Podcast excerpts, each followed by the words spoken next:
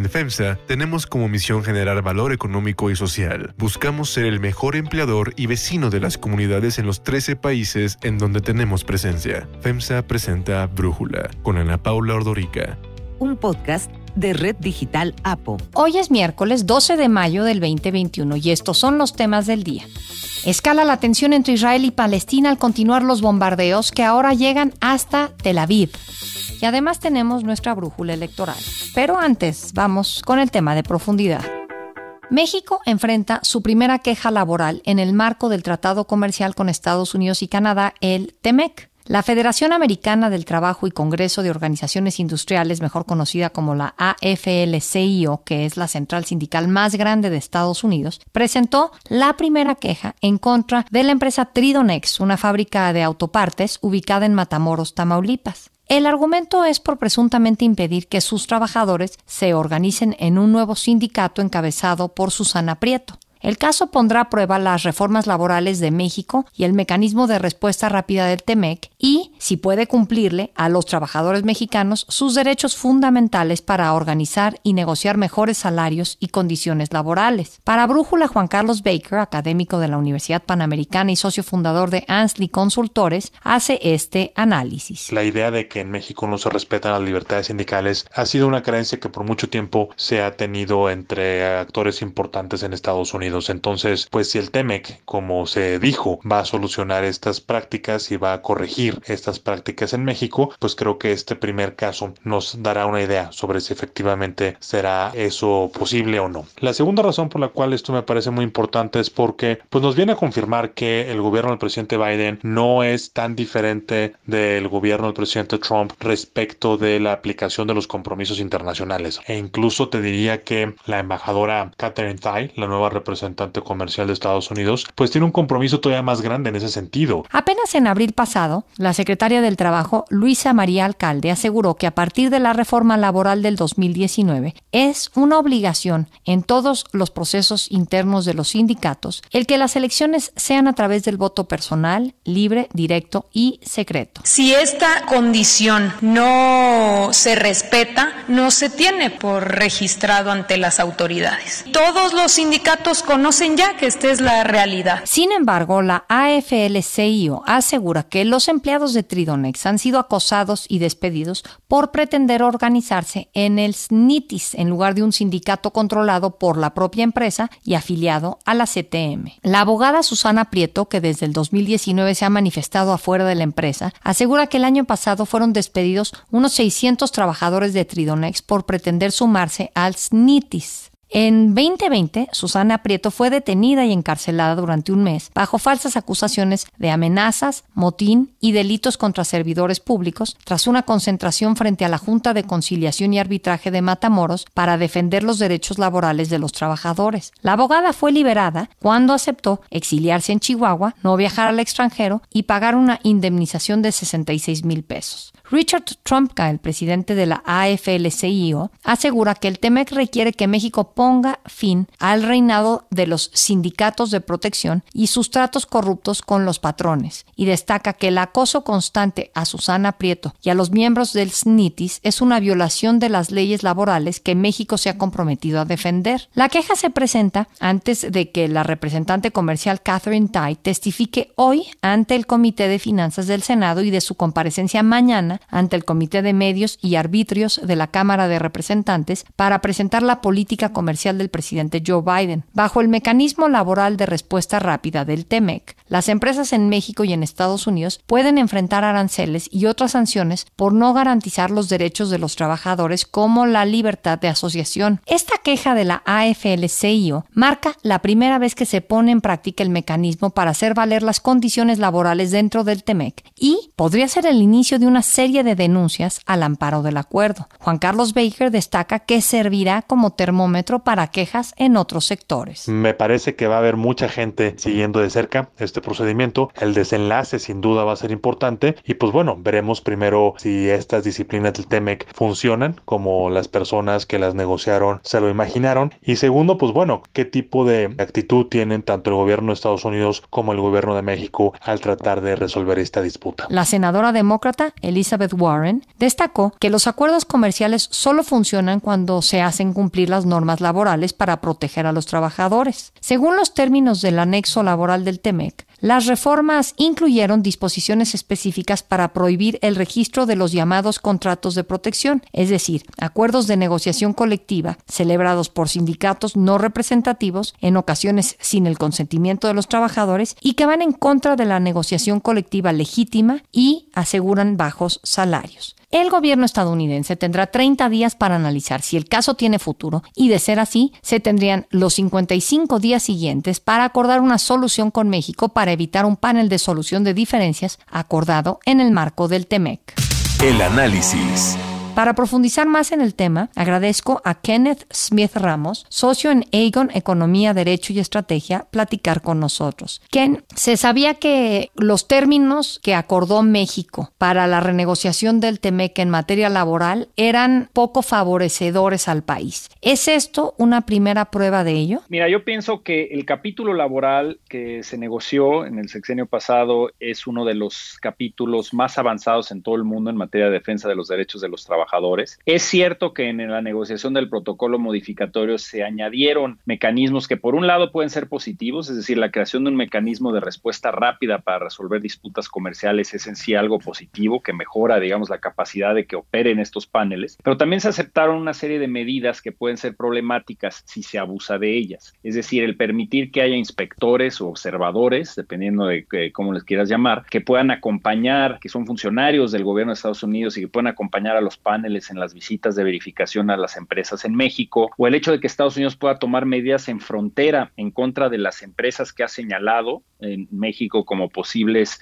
culpables de no cumplir con las medidas en materia de derechos laborales antes de que haya una decisión del panel. Entonces, yo creo que aquí lo más importante va a ser cómo analiza primero el gobierno de Estados Unidos esta demanda del AFL-CIO, si considera que hay elementos que justifiquen que lo lleve ante el gobierno de México, eso lo sabremos en los próximos 30 días, y a partir partir de ahí, del análisis que haga el gobierno de México para analizar si en efecto hay una violación en esta planta, en la empresa Tridonex, y qué medidas puede tomar para resarcir el daño. Es decir, es un caso Estado-Estado, no olvidemos eso, no se defiende la empresa como tal ante el gobierno de Estados Unidos, sino es el gobierno de México que tiene que analizar si estas demandas tienen fundamentos y si se pueden tomar medidas antes para resarcir el daño antes de que se implemente un panel. Eso es muy importante tomarlo en cuenta. Ahora, ¿para quién es positivo este desacuerdo, digamos, que se está dando en el marco del TEMEC? ¿Para los trabajadores en México? ¿Para los trabajadores en Estados Unidos? O sea, ¿por qué se está presentando desde tu punto de vista o cuál es el trasfondo de este conflicto laboral? Mira, al final de cuentas es en respuesta a lo que hemos sabido desde hace mucho tiempo que de entrada el Partido Demócrata en Estados Unidos, el ala liberal demócrata, ve el tema del enforcement, es decir, el cumplimiento de la protección a los derechos laborales en los tratados de libre comercio como una gran prioridad en materia de política comercial de Estados Unidos. Y hay un interés muy fuerte por parte de los sindicatos y del ala liberal demócrata en Estados Unidos de demostrar que el TEMEC es diferente que el Telecam. No olvidemos que en 25 años no hubo un caso laboral en materia del Telecam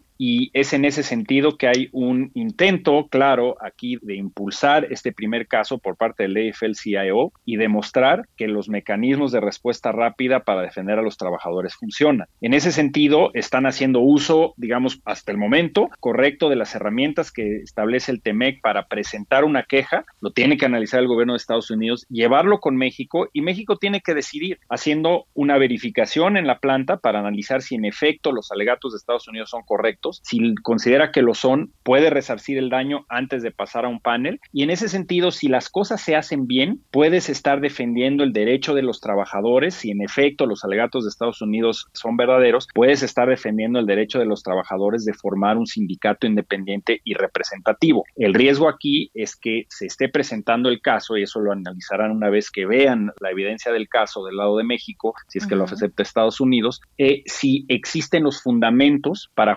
justificar el inicio de un caso y que esto no se esté utilizando como un mecanismo de proteccionismo en contra de las exportaciones mexicanas. Esa es la clave que el gobierno de México tiene que cuidar al analizar esta queja si es que Estados Unidos en el plazo de 30 días se lo pone enfrente. Bueno, justamente entiendo que esa ha sido la preocupación, que Estados Unidos utilice lo acordado en materia laboral en el TME como un mecanismo de protección. Y entiendo que esta herramienta es algo que puede utilizar Estados Unidos en contra de México, pero México no en contra de Estados Unidos, ¿no? Y mira, uno de los temas principales aquí es que si bien tú tienes una serie de mecanismos que aplican hacia México y hacia Estados Unidos y también hacia Canadá, en materia específica de democracia sindical, lo que se aceptó en el protocolo modificatorio y es ahí donde se desbalancea la situación con respecto a cómo se había venido negociando el tratado, es que se permite que Estados Unidos pueda tener esta capacidad, digamos, de presentar casos en materia de democracia sindical en contra de México, tomar medidas en frontera, mandar inspectores a México para revisar cómo se está llevando a cabo la implementación o el análisis de los paneles y lo que hay que cuidar, que es parte de la historia, digamos, del Telecan entre México y Estados Unidos, hay que cuidar que el argumento de la protección de los derechos laborales no sea utilizado como un pretexto político para cerrarle acceso a las exportaciones provenientes de México en sus sectores más exitosos. El EFL-CIO ya ha señalado que están en la mira el sector agrícola, el sector automotriz, la manufactura avanzada, y no es casualidad, son los sectores donde México tiene el mayor éxito exportador hacia Estados Unidos. Entonces, la clave aquí es asegurar que estas demandas, estas quejas que se presenten, cumplan con los requisitos de estar afectando al comercio y la inversión, que sí se haya violado algún elemento específico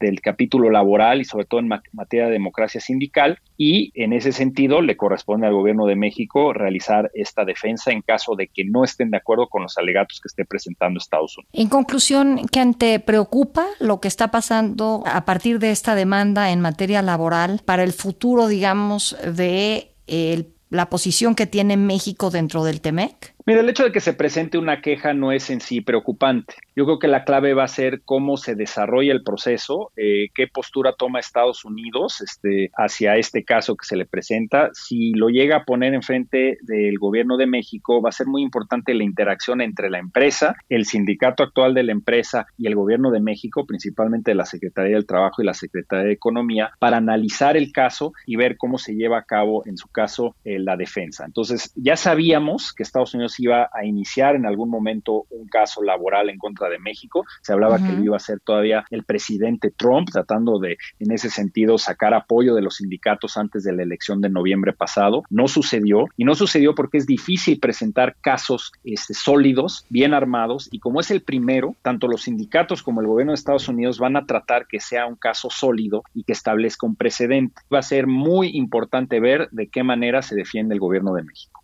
Ken Smith, muchísimas gracias por platicar con nosotros. Unifin es un orgulloso impulsor del talento y los empresarios hechos en México. Brindamos asesoría y soluciones financieras para llevar a tu empresa al siguiente nivel. Unifin presentó el análisis. Unifin, poder para tu negocio. Brújula electoral.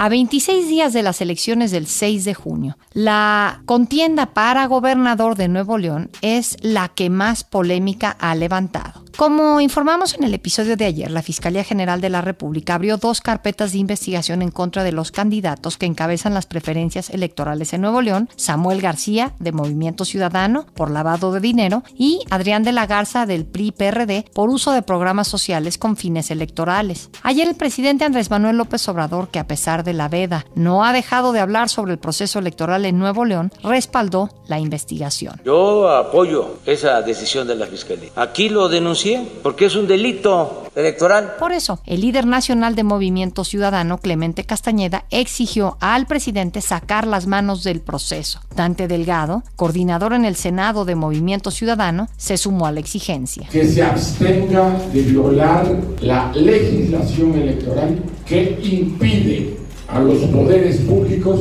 participar en los procesos electorales. Lo que está haciendo Andrés Manuel es abuso de poder. También dijo que valorarán la conveniencia de presentar una denuncia de hechos por la abusiva intervención del presidente en el proceso y le exigió asumir su responsabilidad y convocar a la unidad. Pero López Obrador así le respondió. ¿Y que usted está metiendo la mano en las elecciones? Claro que sí, claro que sí.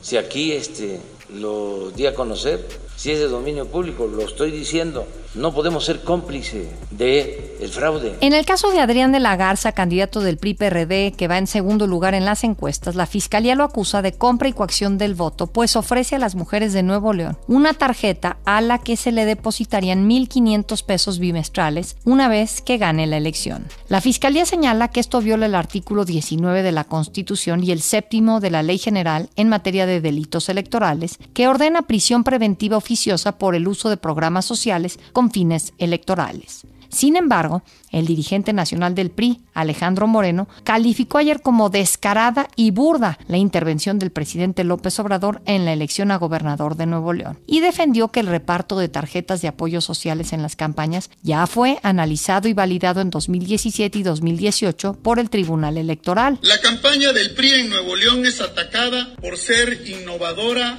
y exitosa. Alejandro Moreno acusó al gobierno federal de pretender desviar la atención del trágico accidente de la línea 12 del metro y dijo que están listos para defenderse legalmente. Por su parte, Adrián de la Garza dijo que la presunta investigación contra Samuel García es una simulación. Públicamente exhibir la jugada de Morena con Movimiento Ciudadano. Por eso tratan de empatar el marcador. En el caso mío de mi denuncia, ordena prisión preventiva de forma oficiosa por proteger a las mujeres. Por favor, me quieren meter a la cárcel. Y en el caso de Samuel, se está investigando para obtener a la verdad posible la determinación jurídica que proceda en este caso. Es decir, nada. En Morelos, Rubicel Velázquez Mendoza, candidato del partido Encuentro Solidario a la alcaldía de Tetela del Volcán, festejó el Día de las Madres con strippers. Rubicel Velázquez dio el banderazo de salida al show que se montó en un remolque en donde el candidato recorrió las calles junto con dos hombres sin playera que bailaron y saludaron. Vamos a llevarles un taquito de ojo. Hay otra noticia para tomar en cuenta. Conflicto Israel-Palestina. La tensión entre Israel y Palestina no se veía desde la guerra del 2014 en Gaza y la situación no parece que se vaya a tranquilizar pronto. Desde lunes se activaron las sirenas antiaéreas en Jerusalén tras detectarse el lanzamiento de cohetes desde la franja de Gaza. Jamás había dado un ultimátum para que Israel retirara sus fuerzas policiales de la explanada de las mezquitas, en donde además de estar el Muro de los Lamentos, sitio sagrado para el judaísmo, se ubica la mezquita de Al-Aqsa, que es la tercera más importante en el mundo para los musulmanes, a la que acudían en este momento para el cierre del mes sagrado de Ramadán. Además, condenaron el plan de Israel de desalojar a más de 70 residentes palestinos de la zona de Sheikh Jarrah en Jerusalén. Y entonces inició la violencia con el disparo de siete cohetes en contra de Jerusalén, lo que desencadenó una represalia del ejército israelí. Para la noche del martes, la violencia llegó a Tel Aviv, que también fue atacada con cohetes disparados desde la franja de Gaza para Brújula. Perla Lerner, colombiana que vive en Israel a 7 kilómetros de la franja de Gaza, nos cuenta la experiencia terrible que viven en la zona. La situación es tremendamente tensa que desde ayer por la tarde no cesan los bombardeos. Empezaron con Jerusalén, que es una ciudad, es una ciudad sagrada para ellos como para nosotros. Nunca en la vida había sucedido algo así. El Hamas amenazó con lanzar misiles a Tel Aviv, eh, cumplió su amenaza y se lanzaron misiles a todo el país, algo que nunca había sucedido. En un mensaje transmitido en cadena nacional, el primer ministro israelí, Benjamín Netanyahu, anunció que ampliará la intensidad y la frecuencia de las operaciones militares tras la muerte de dos civiles y afirmó que Hamas y la yihad islámica pagarán un alto precio. Perla Lerner así habla de la respuesta de Israel. No podemos permitir que un grupo terrorista nos amenace constantemente durante 20 años. Es muy importante que sepan también que cuando ustedes ven un edificio derrumbado en la franja de Gaza, es un edificio que antes de ser derrumbado, Israel o los aviones, la Fuerza Aérea envía o lanza panfletos para todo el mundo, para que sepan que ese edificio va a ser atacado, para que los ciudadanos evacúen los edificios. Por su parte, el máximo líder de Hamas, Ismail Hanilla, afirmó en un comunicado que su movimiento no va a detener las acciones de resistencia. Los países árabes han condenado la respuesta tan agresiva de Israel y Estados Unidos exige a ambas partes bajar las tensiones.